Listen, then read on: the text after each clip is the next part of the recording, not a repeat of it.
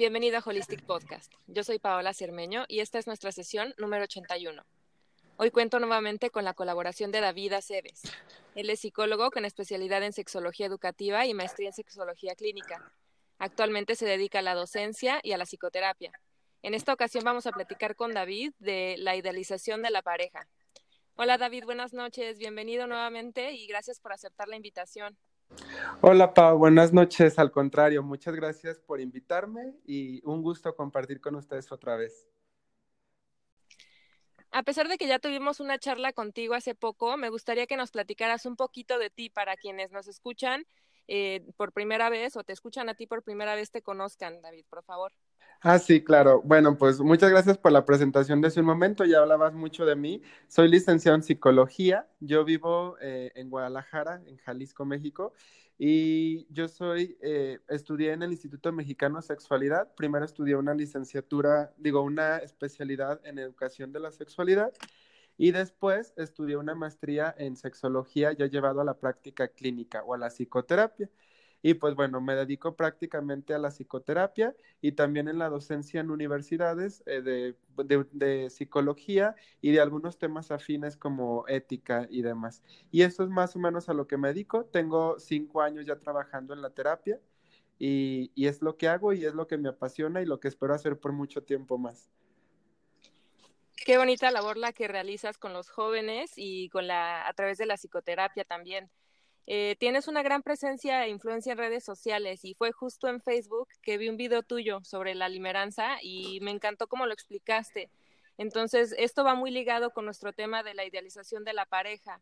Entonces, me gustaría que nos explicaras qué es la limeranza o enamoramiento. Sí, claro. Mira, es un concepto relativamente nuevo y que la verdad es poco conocido. Eh, surge de justamente una maestra de una universidad que se dio cuenta que varios de sus alumnos que tenían resultados eh, pues buenos o que eran buenos estudiantes, en determinados momentos del tiempo como que bajaban su rendimiento y empezaban a estar dispersos en clase y no ponían mucha atención. Y entonces eso le llamó la atención, ella era psicóloga y empezó a investigar al respecto. Dijo, bueno, ¿qué pasa con estos chicos que ya lo noté en varias ocasiones, que pasan por estos periodos como de seis meses en donde se dispersan mucho, en donde no están aquí?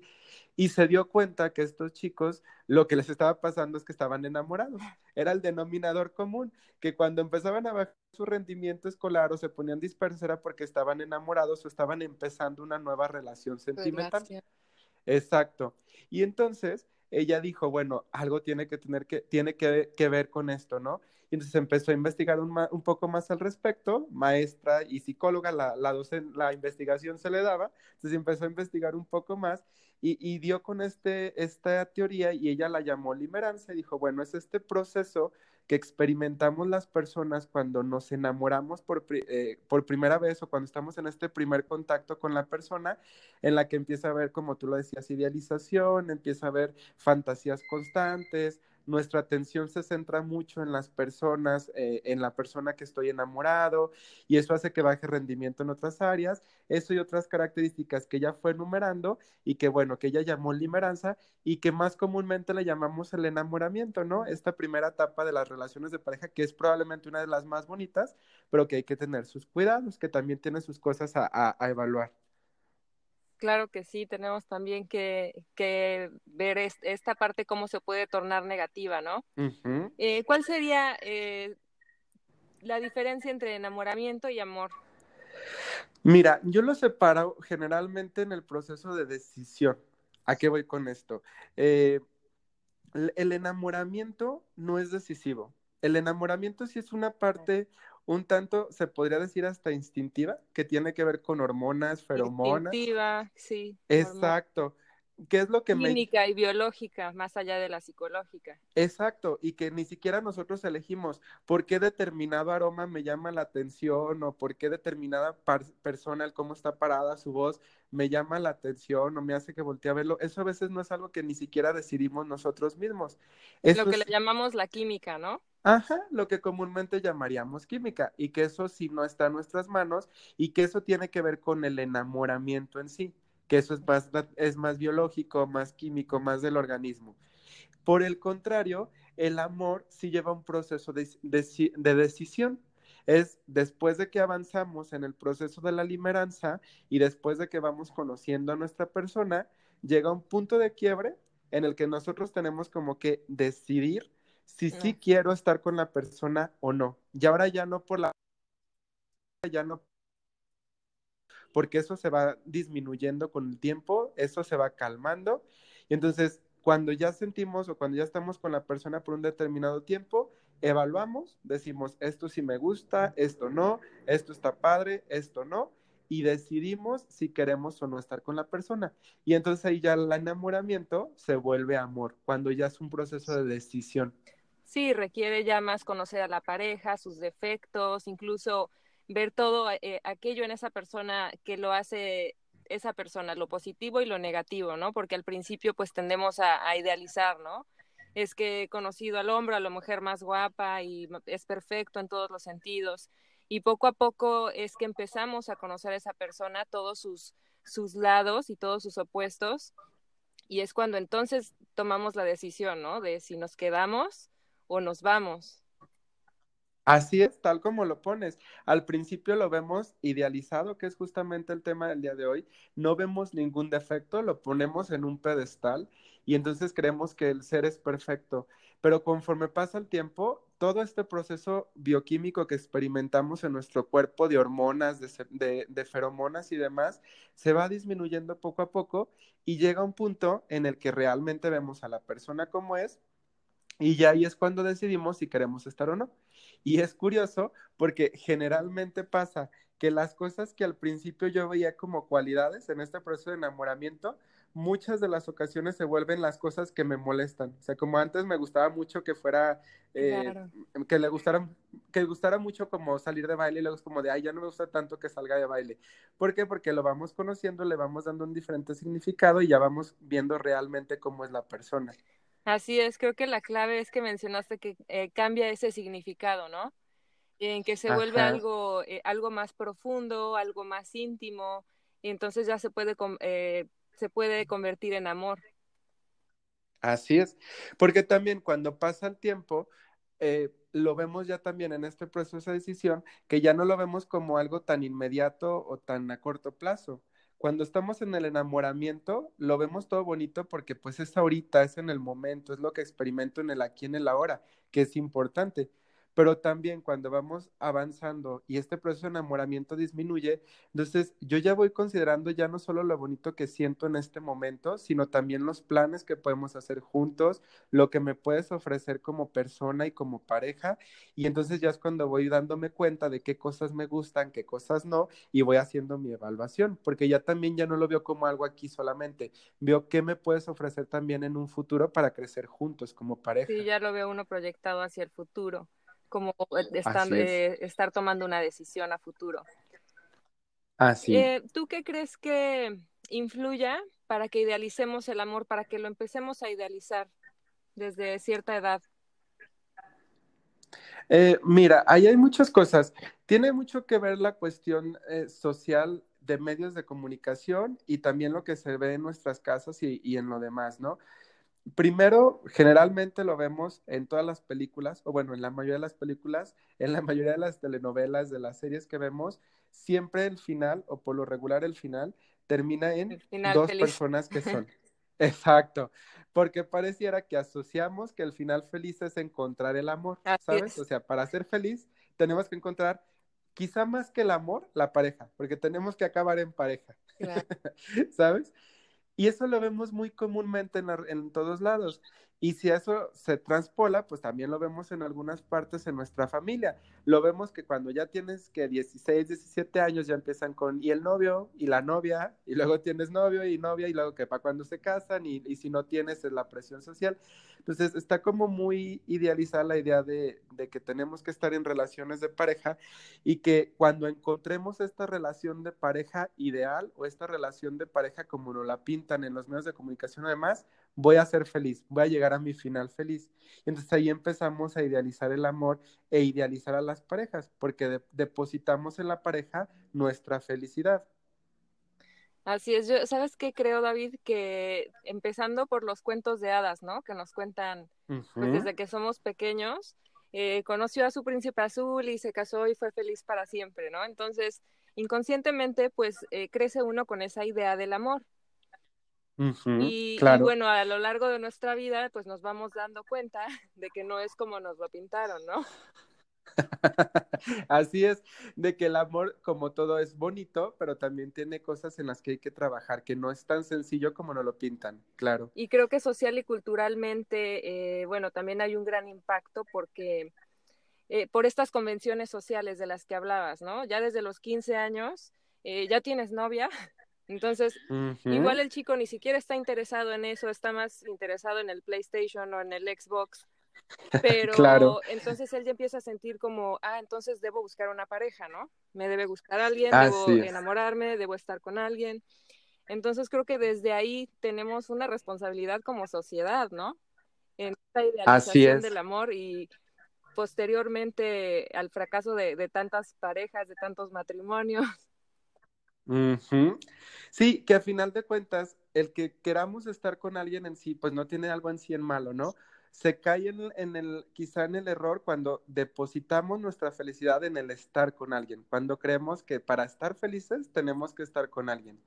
Pero pues si queremos estar con alguien, se vale. Compartir la vida también es parte y es interesante, pero siempre y cuando sabiendo que la felicidad no está en la otra persona ni en la relación. La felicidad está en mí para poder estar bien con otra persona. Entendiendo que es esto del amor, que va más allá de algo biológico, de algo químico, de las mariposas en la panza, entendiendo lo que es el amor, eh, incluso desde nuestro propio, con de nuestro, nuestro propio significado del amor, pero yendo más allá, ¿no? Más profundamente, entendiendo este concepto, es que podemos establecer un tipo de relación más profunda y de estar conscientes de este tipo de relación. Así es. Y qué bueno que ahorita lo mencionas porque también es importante que hablabas de esta parte de, de, de, lo que pasa biológicamente en nuestro cuerpo y llevándolo también a lo que hablamos el tema del día de hoy de la idealización. En el enamoramiento se da la idealización porque también tenemos un disparo enorme de dopaminas y de serotoninas en nuestro cuerpo, que eso lo que hace es que nos sintamos muy felices. Y yo cuando les explico esto a veces en la universidad o a mis chicos, Diego les explico que esto es muy similar a estar bajo el efecto, por ejemplo, del alcohol. O sea, cuando estamos enamorados en las primeras. Exacto, es como si estuviéramos drogados. Entonces, por eso es que también vemos a la persona perfecta. Pues claro, cuando estamos drogados, pues no vemos ningún defecto ni nada. Y es por eso que al principio todo es muy bonito. En el enamoramiento, claro que cuando esto empieza a bajar y la parte bioquímica se empieza a regular de nuevo, pues vemos a la persona y ahí podemos pasar al amor pero sí por eso es bien importante. Y yo siempre les digo, por eso es que nunca tomen decisiones definitivas cuando estén todavía enamorados, ¿no? Por ahí hay una frase muy famosa que dice, no te cases estando enamorado.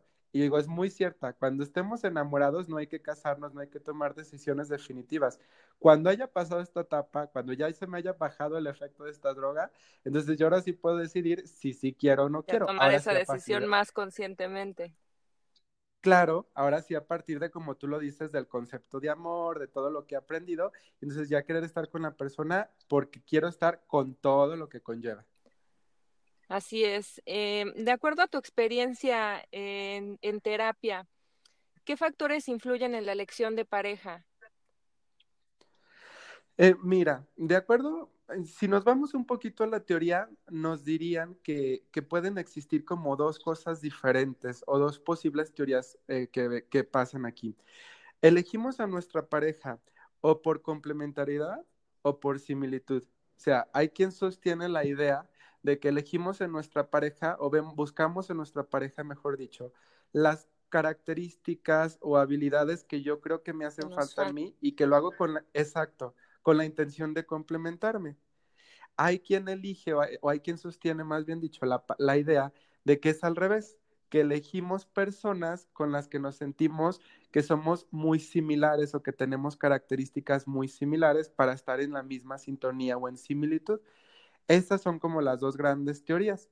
Si me preguntas, si me preguntas a mí, perdón que, que, te interrumpa, si me preguntas a mí, en la práctica yo me he dado cuenta de que tendemos, o al menos en la experiencia que he tenido, que en la mayoría de las ocasiones buscamos parejas por similitud, buscamos cosas que nos mantengan en un estatus, eh, en un estatus social similar, es decir, que le gusten cosas similares, que vaya a lugares similares, que tenga amigos similares, porque eso nos brinda estabilidad y eso lo hace más sencillo, lo hace más fácil de sobrellevar.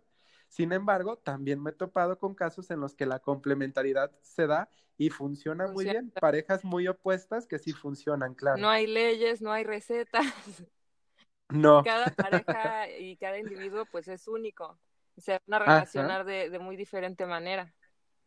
Claro, y qué hace que a mí me gusta, pues son muchas cosas. Tiene que ver desde los modelos de pareja que yo tengo en casa, como mis papás o como mis tíos y demás, y los modelos de pareja que vio en los medios de comunicación, lo que me enseñaron en la escuela. A partir de todo eso, pues yo voy decidiendo justamente qué es lo que yo quiero para mi pareja. Así es, David. Y bueno, ya hablando de toda esta idealización de la pareja, ¿qué podemos hacer para, para establecer una relación de pareja auténtica y sana? Si nos pudieras dar como a lo mejor algunos consejos, algunos tips, eh, que, nos que nos pudieras compartir. Mira, yo, aparte te lo decía ahorita, eh, retomaría lo de no se casen estando enamorados, es decir, no tomen decisiones definitivas. Exacto. ¿Qué sería? Mira, yo creo que esta parte, el enamoramiento, está súper padre y creo que es una parte interesante que hay que vivirla. Saber que este enamoramiento dura aproximadamente seis meses a un año aproximadamente, los primeros el primer tiempo de conocerlo, que lo vivan, pero que estemos muy conscientes de lo que estamos pasando y de que estamos en un enamoramiento, ¿sabes? O sea, está padre, es una parte súper bonita de gozar todo, de todo es bien miel sobre hojuela, claro que está súper padre, incluso la química sexual en esta temporada o en este periodo es muy fuerte y es muy buena, porque pues todo está bien, que lo disfrutemos y que ya luego, pero que no nos basemos en eso para tomar estas decisiones a futuro, que estemos conscientes que después de más o menos un año todo esto va a ir pasando, entonces que nos demos el permiso de conocer a nuestra pareja y de ir, de ir conociendo y tomando acuerdos en conjunto. Eh, lo que pasa es que, ¿sabes qué creo que pasa también mucho, David? que a veces tendemos a idealizar no a la pareja, a esa persona en particular, pero tendemos a idealizar el amor. Entonces, no sé, por decirte, la primera vez que alguien se enamora, pues que siente todo, todo eso de lo que hablábamos, ¿no? Esas reacciones eh, químicas, biológicas, eh, toda esta liberación de hormonas, eh, te sientes feliz, te sientes capaz de todo, ves a la otra persona perfecta. bueno, una vez que, que pasa todo esto, quizá es como un bajón, ¿no? Como, bueno, ahora ya todo es muy normal, muy estable entonces, mucha gente incluso es adicta a enamorarse porque están buscando este, este subidón, por decirlo así, de todas estas hormonas, de todos estos neurotransmisores y de sentirse bien, ¿no? De sentir eh, una gran emoción. Entonces, mucha gente realmente se hace adicta a eso y solo busca enamorarse y después busca otra persona y después busca otra persona y es mucho más frecuente de lo que nos imaginamos. Sí, tiene mucho que ver quizá, y lo vemos quizá más comúnmente en la sociedad actual, que se está volviendo más común esta cuestión, porque sí, sí, entonces como nos hemos vuelto hasta cierto punto de, de buscar como la gratificación inmediata o el placer inmediato, pues obviamente se siente muy padre y entonces me vuelvo adicto, se vuelve tal cual porque es una sustancia, aunque no la estoy ingiriendo como tal, es algo que está, liberando dentro de mi cuerpo, claro. Exacto, lo mismo que pasa exactamente, por ejemplo, con las con los adictos a los deportes extremos y la adrenalina, ¿no? Se vuelve una adicción porque tu cuerpo la requiere. Y algo así pasa con el enamoramiento. Aquí lo peligroso o lo que hay que tener mucho en cuenta es que, como en toda adicción, los niveles de tolerancia se van haciendo cada vez más, más amplios, ¿no? Entonces, ya cada vez necesito ser más rápido, cada vez necesito ser más intenso para experimentarlo. Y ahí es donde nos vamos metiendo en, relaciones complicadas o relaciones muy pasajeras que no nos terminan por retroalimentar o hacernos crecer de ninguna manera. Claro, y yo creo que tocaste otra parte súper importante que es esta influencia de la tecnología, de las redes sociales, de, es una cultura actualmente de la inmediatez Que todo lo que queremos lo tenemos en un segundo, ¿no? Necesitas eh, saber algo, lo googleas, listo. Eh, no es como quizá antes, ¿no? Que si necesitabas información sobre algo, tenías que ir a la biblioteca, buscarlo, etcétera, ¿no? Por, por darte un ejemplo. Entonces ahora todo queremos satisfacción inmediata, como bien lo mencionaste. Entonces. Sí, y, y, no solo lo buscas, no solo información, si quieres una pareja, también te puedes meter a una aplicación y la encuentras. Exacto. Entonces, así es. Y entonces no me da lo mejor algo a largo plazo, no me da lo mejor algo muy gratificante, pero en el momento me recompensa, me da lo que necesito y me vuelvo adicto a ello, ¿no? Me vuelvo adicto a esta inmediatez. Claro, y después lo vuelvo a buscar y es un círculo que, que no termina, que no me voy a sentir satisfecho. Estar muy conscientes y en esta medida hay que saber evaluar, que es algo de lo que me genera como mucho ruido, porque pues obviamente el enamoramiento es muy padre y se siente súper guau estar en estas primeras etapas, pero se nos olvida que aunque el amor es diferente, no, no hay que compararlos, pero también tiene unas cosas muy, muy padres. Si bien no es tan tan, tan pasional, tan efusivo como es el enamoramiento, el amor te puede ofrecer compromiso, te puede ofrecer intimidad, te puede ofrecer el sentirte ya seguro con otra persona, el crecer juntos, hacer planes. Estabilidad. Y eso es algo que el enamoramiento. Con esa persona. Así es. Y eso es algo que el enamoramiento no nos ofrece. Entonces, también tiene esos puntos positivos y es ponerlos en la balanza o reconocer la parte positiva que nos trae también el amor para entonces no estarnos envueltos solamente en constantes enamoramientos, sino permitirnos experimentar esta otra parte que si bien es diferente, también es muy gratificante en un sentido diferente. Así es, David. ¿Algún otro, otro tip, otro consejo que tengas para nosotros esta noche para, para establecer una, una relación de pareja sana y auténtica? Mm, pues creo que va a sonar trillado, pero en, todo, en todo tema que tenga que ver con pareja hay que hablar de comunicación, ¿no? Será importantísimo para establecer una relación sana que nos comuniquemos. Y este es un tema amplio, eso es un tema muy, muy diverso que habla mucho sobre comunicación, que se dice fácil, pero no es tan fácil de lograr una buena comunicación. Pero creo que si logramos llegar a ese punto de buena comunicación, cualquier situación la podemos solucionar muy bien. Y creo que por medio de esa comunicación eh, ir creciendo, porque eh, somos seres en constante cambio, estamos cambiando todo el tiempo y creo que también poco a poco vamos aprendiendo nuevas formas de comunicarnos, adaptándose a nuestro estilo de vida, si este cambia, o, o adaptándonos simplemente a, nuestros cambios como seres humanos. Así es, ajá, correctamente, correcto. David, pues muchas gracias por todo esto que nos compartes. Tienes mucha experiencia eh, con relaciones de pareja, en sexualidad, en psicoterapia en general, y me encantó esta plática creo que te vamos a tener por acá más seguido, eh, con, con, temas igual de interesantes. Y por favor, si eh, nos puedes compartir tus redes sociales para, de todas maneras las voy a agregar a las notas del episodio, pero menciónalas por favor para que, para que te podamos seguir en, en tus redes. Mm, sí, antes que nada, no, al contrario, muchas gracias por la invitación. Que qué gusto que les guste, que, les llame la atención estos temas. Yo he encantado de compartirlos con ustedes, de compartir un poquito de lo que tengo con ustedes y, gracias por la invitación y con mucho gusto seguir colaborando contigo. Es siempre un placer. Y pues sí, mis redes sociales, eh, en Facebook me encuentran como sexólogo David Aceves y en Instagram y en Twitter solamente como David Aceves, así me encuentran. Entonces, por ahí me pueden buscar y seguir y ahí ven toda mi información. Y sigan a David, comparte mucha información, eh, desde algunas frases muy interesantes, eh, algunos memes también. Y bueno, hay que divertirse. Claro que sí. Pero bueno, todo lo que comparte David es muy enriquecedor. Muchas gracias, David, nuevamente. No, al contrario, muchas gracias a ti, muchas gracias a todos por escucharnos. Buenas noches. Buenas noches.